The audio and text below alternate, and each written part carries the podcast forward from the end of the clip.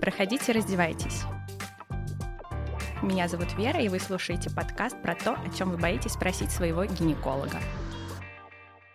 И сегодня у меня для вас просто подарок. Я пригласила в студию Сарину Нюркину, врача, акушера-гинеколога и врача ЛФК. На самом деле я впервые встречаю такой симбиоз профессий в одном лице. Сарина — автор школы интимного здоровья Womb Health и специалист по реабилитации тазового дна. Сарина, здравствуйте еще раз. Здравствуйте, здравствуйте, Вера. Мне очень приятно. Я, честно говоря, вообще не поняла, в какой момент мой блог вырос, в какой момент меня стали приглашать на записи подкаста подкастом.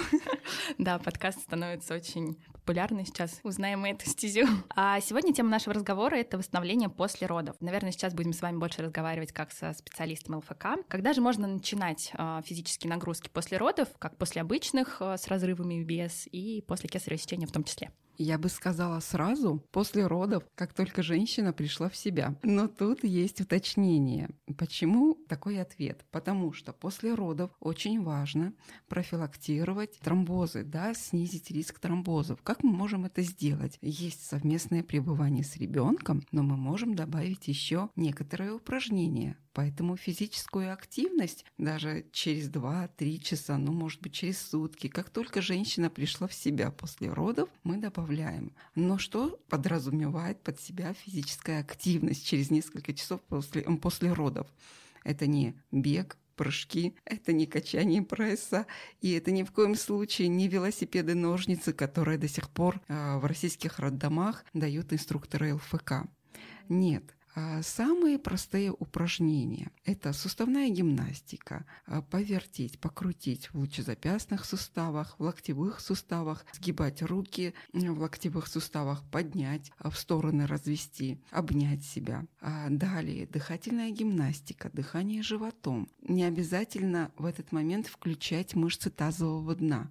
Просто акцент на область живота – Глубокий вдох, в животе как будто надули шарик. Выдох, этот шарик сдувается. Контролируйте руками, чтобы живот был расслаблен. Далее, суставные упражнения из суставной гимнастики для ног. Голеностопы, да, коленные суставы, а движение вперед, назад, вправо, влево, вращательное движение. Это все несложно, даже без инструктора каждая женщина может сделать. В общем, да. Еще у вас в блоге очень много э, посвящено теме восстановления именно мышц тазового дна после родов. Как угу. это делать? Когда начинать? Опять же, после кесарево сечения, после родов с разрывами. Когда начинать? Ну, тут, конечно, не сразу после родов. Вы можете даже в англоязычных источниках встретить э, совершенно совершенно противоположную информацию. Но мне очень близка мысль из спортивной медицины, что на растянутые мышцы мы не даем нагрузку. Мы даем первое время покой, потом уже после такой иммобилизации, да, покоя, по-русски говоря, а мы уже постепенно можем делать упражнения. То есть вот эти вот бездумные сокращения Кегеля делать сразу после родов не нужно. Но активировать тазовое дно, если нет разрывов, можно. Каким образом? С помощью дыхания. Тоже дыхание животом. Когда вы делаете глубокий вдох, глубокий выдох, несколько циклов, не торопясь, на выдохе тазовое дно как бы подтягивается вверх, но при этом без сокращения. А сами кегели можно добавить, вот смотрите, Вера, если без разрывов, ну где-то через 10-14 а, дней. Почему такой коридор? Ну все индивидуально. Кто-то скачет уже на вторые сутки, 20-летняя, пышущая здоровьем девушка, да? Кто-то в 45 лет родил первого ребенка, и очень ей тяжело. Даже кегели поделать, да? И постепенно наращиваем нагрузку. Если, допустим, была эпизиотомия, вот этот срок чуть позже может наложиться, пока заживет рана. Хотя есть мнение, что можно и нужно делать кегели, чтобы улучшить трофику тканей. Но э, мне еще раз повторюсь, ближе вот эта мысль. На растянутые мышцы сначала даем покой, с помощью дыхания их активируем пассивно, да, то есть они в эксцентрике подтягиваются. А когда уже они сократятся, мышцы тазового дна ткани промежности сократятся, примерно это через 10-14 дней происходит, можно уже постепенно давать нагрузку. Не нужно со всей силы втягивать мышцы тазового дна, а легкие втягивания стягивания делать. Вот с этого начинать. То есть таким образом мы сначала а, начинаем с суставной гимнастики, потом подтягиваем мышцы тазового дна, и дальше уже можем включать мышцы пресса. Что значит включать мышцы пресса? Упражнение ножницы, верхний пресс, подъем, когда лежишь, поднимаешь э, верхнюю часть туловища. Смотрите, Вер, вот эти упражнения я не столь категорично в других пожеланиях, активностях, ограничениях, но что касается вот подобных упражнений, я обычно говорю, если вы родили и еще тем более планируете беременность, то лучше забыть об этих упражнениях. Позже, ну может быть где-то через месяц, может быть через два месяца, можно подключить упражнения на пресс, такие более активные, общефизические. А, но нужно найти такую а, достойную модификацию упражнений на пресс, которая не будет способствовать вытуживанию. Как вариант, динамические, статические планки, их чередование. Когда мы говорим планка, сразу представляется вот эта картина. Постоять 30 минут и сдохнуть в планке. Простите за мой вот этот сленг. То есть в положении четырехопорной позы, да, когда да, кисти, стопы, опора на них. Но ведь есть много разных вариантов планки. Есть вертикальная планка на коленях, а можно у стены в вертикальном положении. Есть боковая планка, есть планка с колен боковая, есть планка классическая, но с колен. Вот это все модификации планок, которые с меньшей нагрузкой на тазовое дно. Ну да, когда женщина рожает, она видит свой живот и хочется сразу начать качать пресс, а оказывается, к этому надо еще подойти, подготовить другие мышцы, мышцы, в частности, и мышцы тазового дна, чтобы не вытуживать их. Конечно. Еще у вас в блоге уделяется внимание поперечной мышце живота. А вы говорите о том, что ее надо подключить после как раз мышц тазового дна. Вторым этапом. Да. да. Как правильно ее, собственно, подключать? Когда ее подключать, когда учиться активировать поперечную мышцу живота. Тут тоже очень все индивидуально. Какой-то женщине мы первым этапом даем упражнение на активацию мышц тазового дна, вторым этапом подключение мышцы живота. А кому-то параллельно. Вот эти два этапа, они одновременно идут.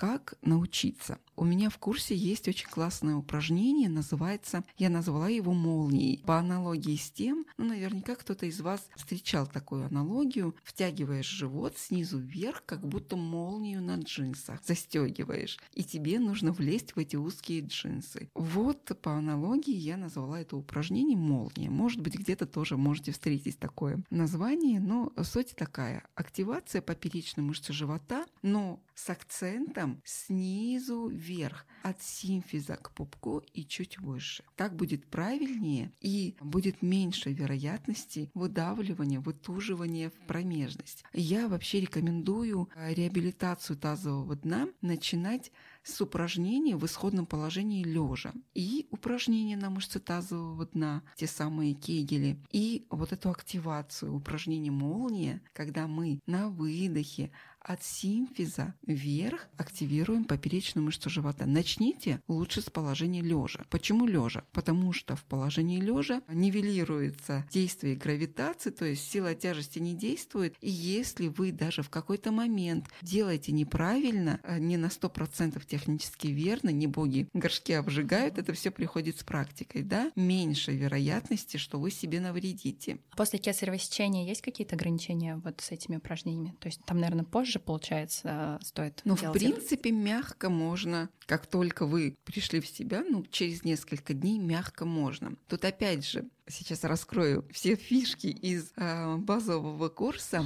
Но это очень полезные фишки. Я великого секрета не делаю. Если кому-то поможет, я буду счастлива. А что значит напрягать живот? Напрягать живот, активировать вот в упражнении молния можно слегка, с маленькой силой, можно со всей силы, так что а, глаза на выкате будут, да, и потом живот будет болеть. Поэтому с какой силой активировать зависит от ситуации. Если это девушка через год, например, после родов пошла в тренажерный зал и э, решила поднимать штангу. Ей нужно большей силой. А если это женщина после родов, неважно, кесарево было или вагинальные роды были, то тут уже с меньшей силой, очень аккуратно. И вот с какой силой я придумала пятибальную шкалу. С какой силой сокращать поперечную мышцу живота. Кстати, эта пятибальная шкала, у нас есть вот эта Оксфордская шкала, ну вот по аналогии я вот эту пятибальную шкалу применяю для активации поперечной мышцы живота. Так вот, женщина после родов, ну, допустим, через 10 дней, она начнет силой в один балл. Сколько это, как это? Она сама субъективно решает, представляет вот эту пятибальную шкалу и силой один балл сокращает,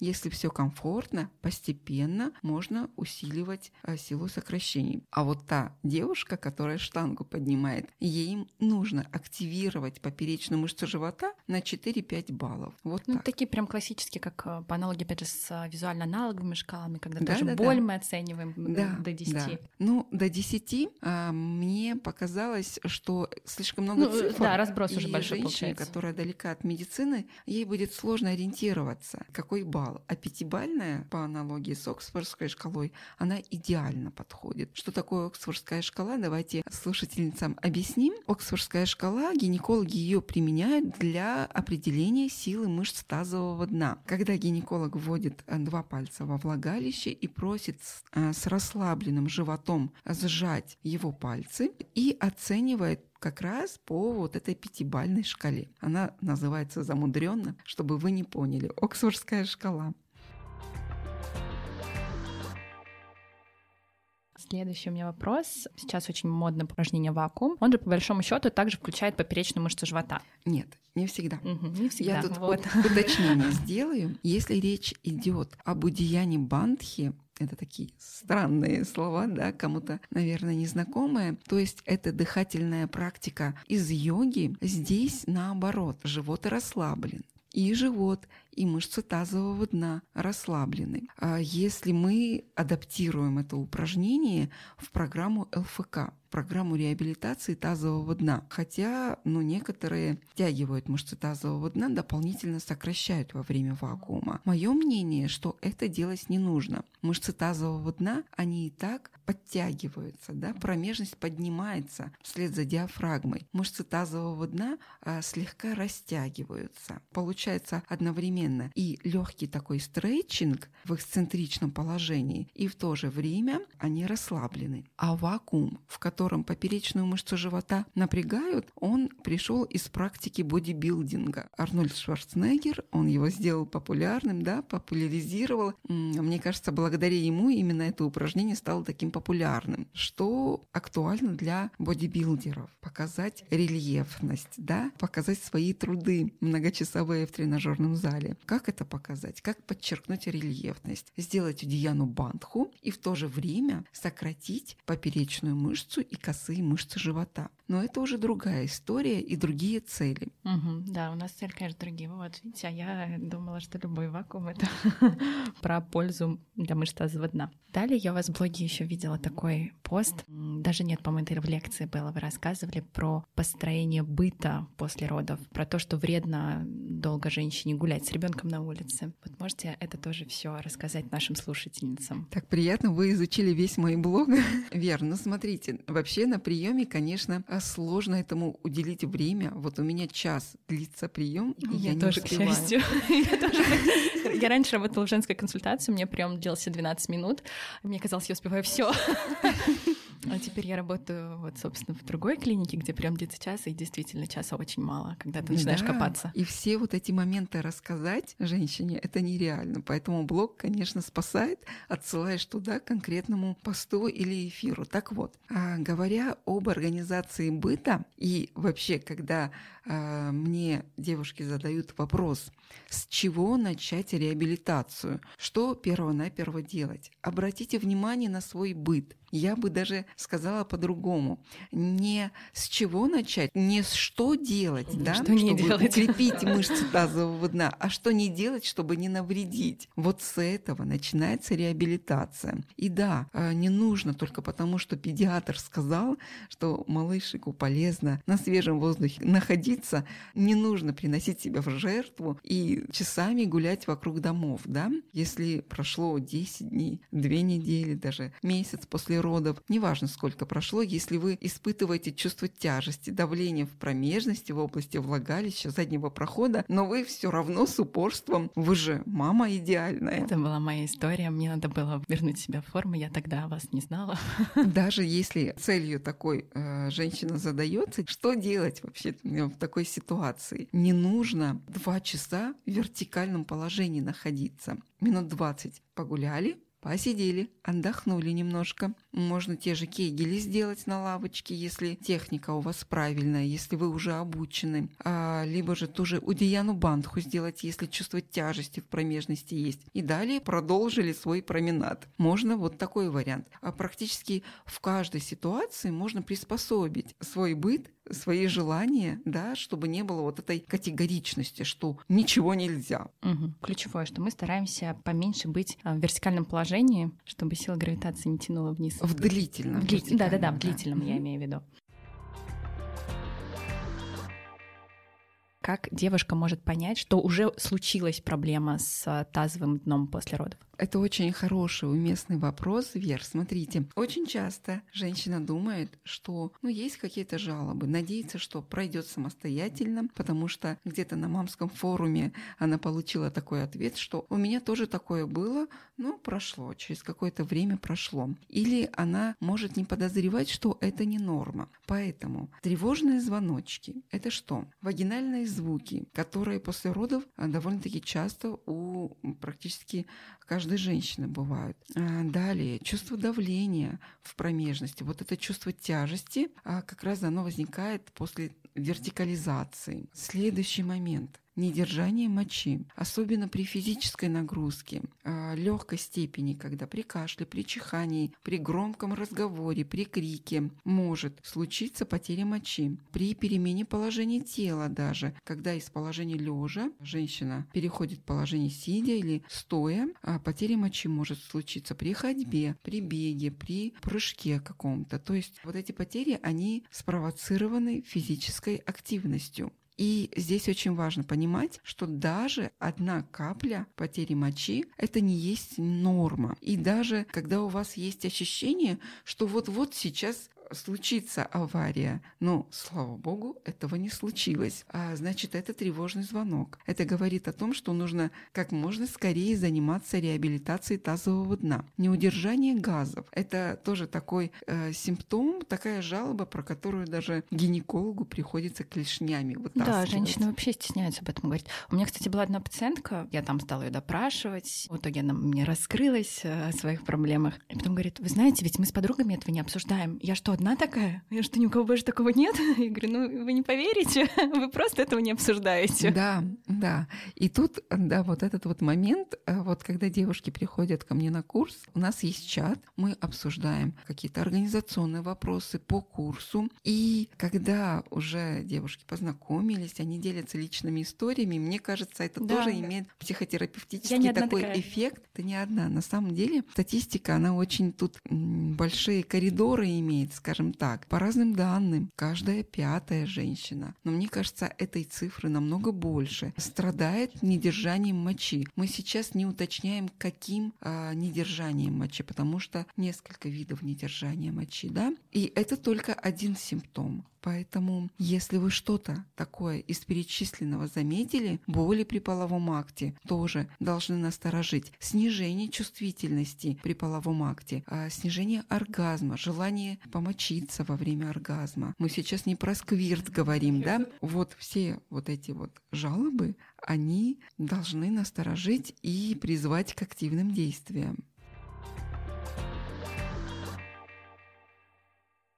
Зарина, еще такой вопрос. В Инстаграме есть один а, блогер, который говорит о визуализации опущения тазового дна. Как-то снаружи это можно увидеть. Вот вы как врач ЛФК, как относитесь к этому? А нет, это некорректно. Это нелогичные умозаключения. И это не один блогер несет массы. Есть такая информация, что выпирающий живот – это признак возможный пролапса э, тазовых органов. Далее асимметрия ягодичных складок. А если во время э, приседаний э, женщина поднимает пальцы ног, это псевдомедицина. Я с этим не согласна. Почему? Потому что диагноз пролапс тазовых органов устанавливает гинеколог или уролог только после проведения специальных тестов. Откуда а, вообще вот эти мысли пошли? Я думаю, эти мысли больше исходят от массажистов, фитнес-тренеров, то есть тех специалистов, которые не имеют такого непосредственного доступа к телу, как гинеколог. Но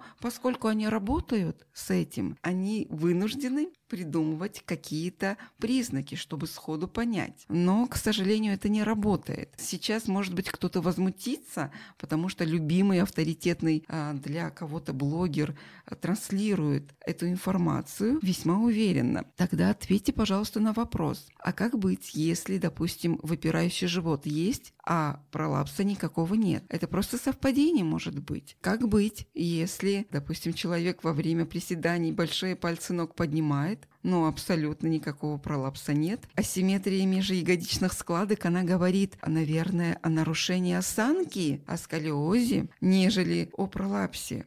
Тут никакой вот этой причинно-следственной связи логичной нет. Это псевдомедицинские заключения. Как мы устанавливаем, есть пролапс или нет тазовых органов. На кресле мы пациентку просим потужиться, покашлять и на высоте вот этого натуживания, только на высоте натуживания, то есть на максимуме, мы оцениваем, насколько сместились шейка матки, стенки влагалища, и уже проводим клинический анализ и выставляем степень пролапса тазовых органов. Только вот так. Даже, вот э, смотрите, когда, допустим, ко мне приходят от коллег пациенты и говорят, что мне никогда не ставили опущение, ну, доктор подозревал, сказал, но сказал, что нет. Уверенно сказал, что нет. И я спрашиваю, а кашлевую пробу проводили? А пробу с натуживанием просили потужиться? Ну, самая простая, нет. да, проба с натуживанием. Нет, не просили. А без этих проб как можно какое-то заключение, какой-то диагноз по поводу пролапса тазовых органов, опущения, проще говоря, да, выставить? Никак. Это не совсем корректно. Поэтому давайте, поскольку эта проблема междисциплинарная, дорогие фитнес-тренеры, массажисты и Э, те, кто занимается тоже этой проблемой, интересуется этой проблемой, а давайте будем компетентно в рамках своей компетенции работать. Это вам только чести добавит, если вы будете в связке с гинекологом работать. Точно так же, если гинеколог не будет брать на себя функции фитнес-тренера, тогда это будет идеальный тандем. Гинеколог, врач ЛФК, реабилитолог и фитнес-тренер.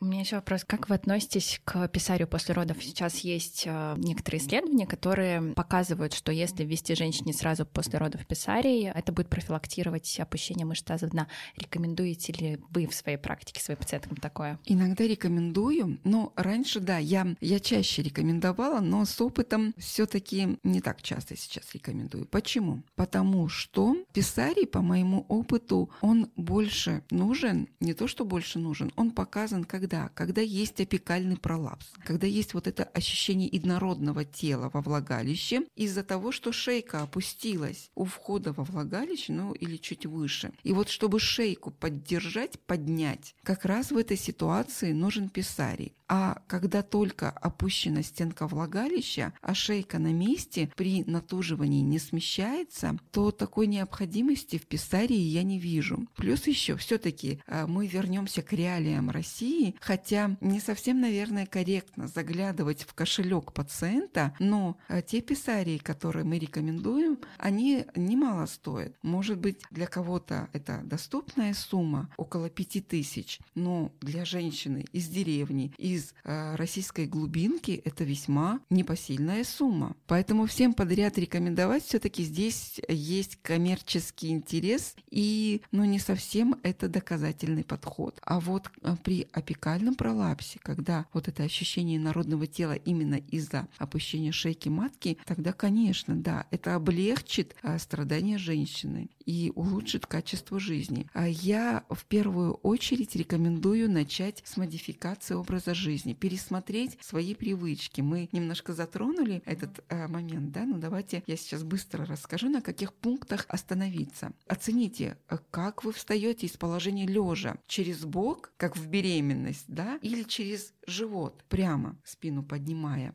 Нужно через бок это делать. Посмотрите, как вы моете полы, как вы наклоняетесь с прямой спиной или с круглой спиной. Нужно с прямой спиной, чуть согнув колени, приседать на ту высоту, которая вам комфортна. Как вы поднимаете ребенка, как вы ребенка обратно в кроватку кладете. С круглой спиной или с прямой спиной от копчика до макушки одна прямая линия и приседайте на нужную вам э, высоту. Сколько нужно, сгибайте колени. Вот на эти моменты в первую очередь обратите внимание. Ну и остальные моменты индивидуально, конечно, решаются. Но писарий всем подряд некорректная рекомендация. Да, я просто проходила взгляд. курсы, и там буквально было сказано, что давайте всем подряд ставить писарий. Я тоже эти курсы да? проходила. И тоже, и тоже потом, когда еще была молодая зеленая, да, и не такой опыт был конкретно в реабилитации тазового дна, тоже после этих курсов, после этих вебинаров всем подряд после родов рекомендовала. Сейчас я немножко другого мнения придерживаюсь все-таки. Резюмируем. Восстановление после родов можно начинать сразу с суставной гимнастики.